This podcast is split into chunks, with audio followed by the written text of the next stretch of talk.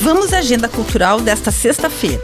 Tem aula de jazz com o professor Fernando Lima, oferecida pelo Saltare Centro de Dança no CRAS do Aventureiro, das duas e meia até as quatro e meia da tarde.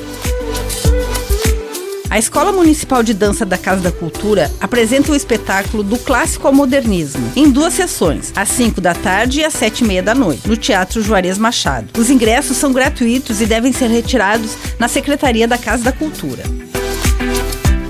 O Circuito Infâncias de Música do SESC apresenta no Teatro do SESC, às 7 horas da noite, o show no Trem do Itapocu, com Marco Antônio Jaguarito, trio de Jaraguá do Sul.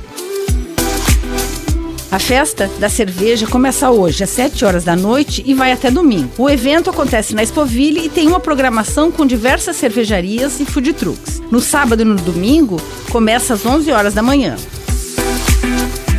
A Escola de Música Vila Lobos apresenta o show de formatura de Sérgio Luiz Sabino, às 8 horas da noite, no auditório da Casa da Cultura. Tem show com a banda de rock Acústicos e Valvulados na Casa Raul. A banda joinvilense Ulisses vai fazer a abertura do show. A casa abre às 9 horas da noite. Ingressos pelo site eticketcenter.com.br.